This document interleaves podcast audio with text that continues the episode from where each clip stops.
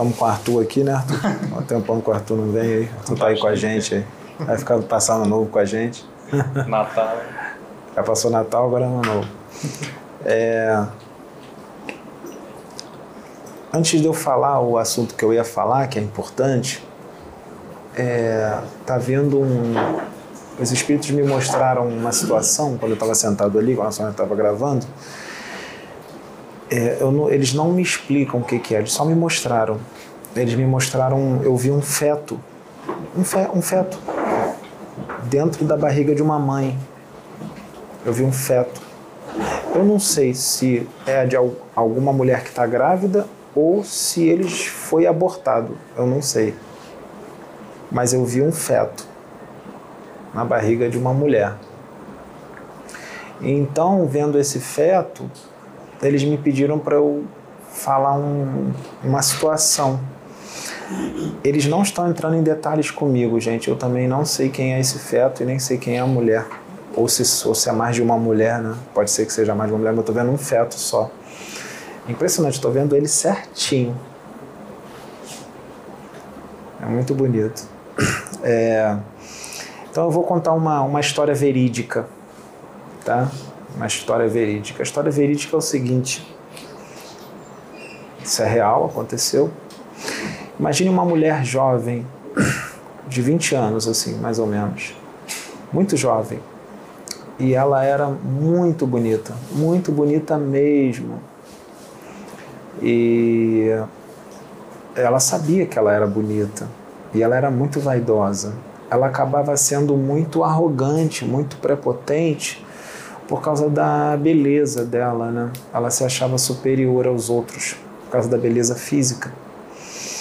E ela era dançarina. E ela sendo dançarina, ela chamava muita atenção, ela era muito desejada. Mas tinha dois homens que eram apaixonados por ela. Eles viviam aos pés dela e ela gostava daquilo. Mas não eram só esses dois homens, né? Tinha muito mais gente que desejava, mas esses dois homens, eles ficavam bastante no pé dela, assim, eles eram bem apaixonados por ela por causa da beleza dela, né? E eles brigavam muito por ela, até que chegou um momento em que um deles é, assassinou o outro. Um assassinou o outro, né, por causa dela. E na verdade, no final, ela acabou não ficando com nenhum dos dois, né? E nisso daí acabou ocorrendo um, um karma, né? Porque um matou o outro por causa dela e ela acabou contribuindo para isso porque ela, em vez de ter uma atitude mais sábia, né?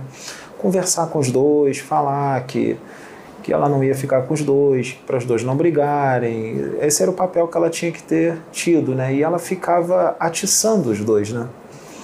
Ela gostava de ver os dois brigando por causa dela. Então, ela tem uma certa responsabilidade nesse karma, nesse esse rapaz que matou o outro, ela tem uma certa responsabilidade nesse homicídio, tá? Ela então criou ali um elo kármico com os três, né? Até que chegou um momento em que ela começou a envelhecer e a beleza, por mais que ela cuidasse, a beleza começou a ir embora. É, o que, que aconteceu? O outro já tinha morrido também. Né? Ela viveu bastante. Ela começou a ver a velhice chegar e ela começou a ver a morte chegar. O desencarne, né? Porque ela pensou: minha vida está acabando, eu não estou mais jovem, eu estou velha. E aí ela começou a fazer umas orações, se dedicar um pouco ao espiritual, mas não melhorou muito não, mas começou a, pelo medo, né? Começou a ter essa situação. Quando ela desencarnou, é, o que, que aconteceu? O que, que a espiritualidade fez? A espiritualidade levou essa mulher à reencarnação Nessa nova reencarnação, ela reencarnou mulher de novo. E só que ela não veio com beleza física.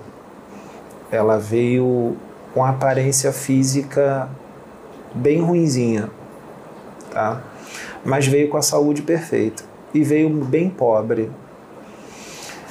Mas, mesmo sendo dessa forma, ela ainda continuava do mesmo jeito.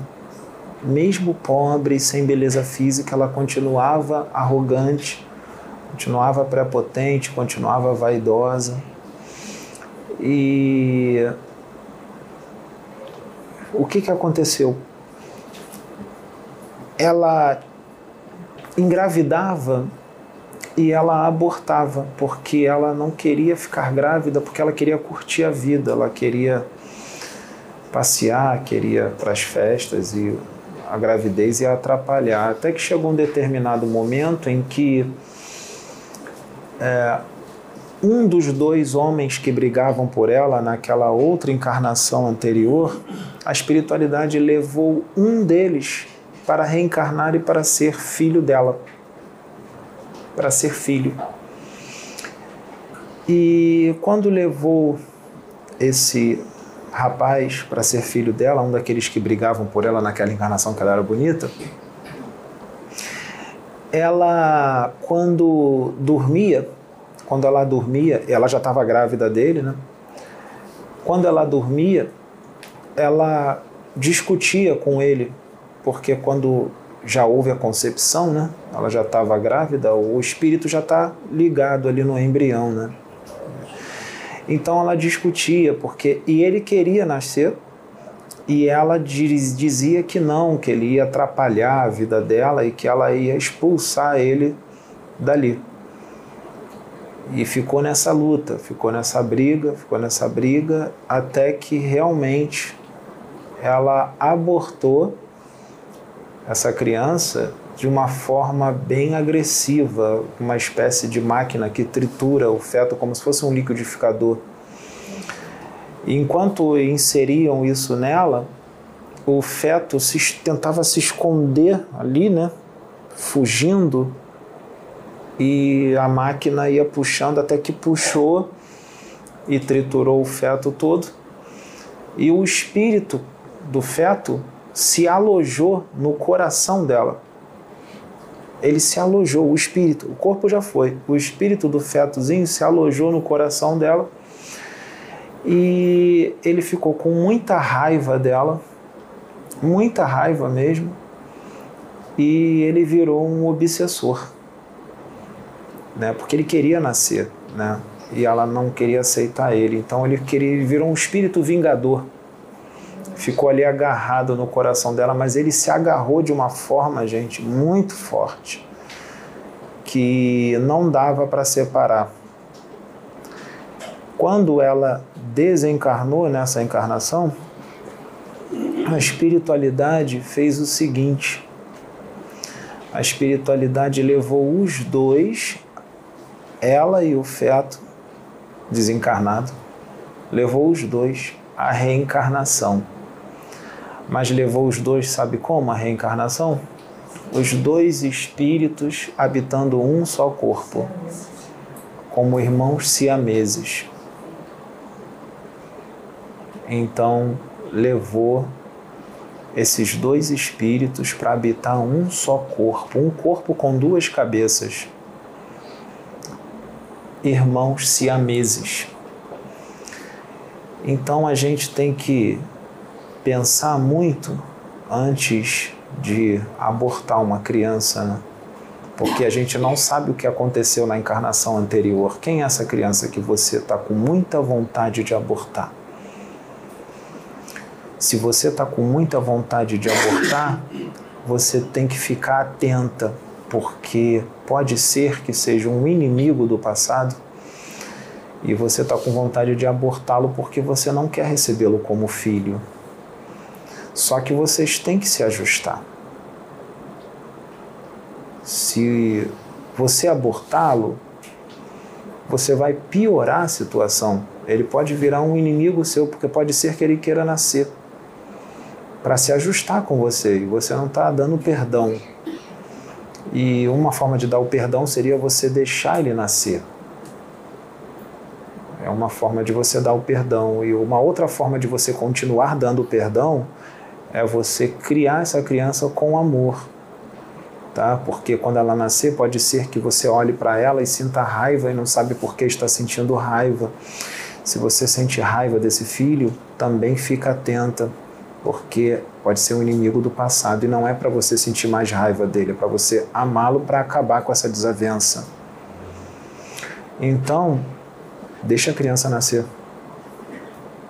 Eu não sei para quem que eu estou falando isso, porque a espiritualidade não me diz mas você precisa deixar essa criança nascer. Porque senão você vai arrumar muitos problemas. É um crime muito grande. Aborto é assassinato. Tá? Não é permitido pela espiritualidade aborto. Tá? Só para que vocês saibam, o aborto só é permitido quando coloca em risco a vida da gestante. Só é permitido pela espiritualidade. Peraí, depois. Só é permitido pela espiritualidade se colocar em risco a vida da gestante. Tá? Porque no livro dos Espíritos diz que é melhor sacrificar uma vida que ainda não veio do que uma vida que já existe. Né? Tá? Então, vamos pensar nisso, tá? É, esse é, esse, essa é a mensagem.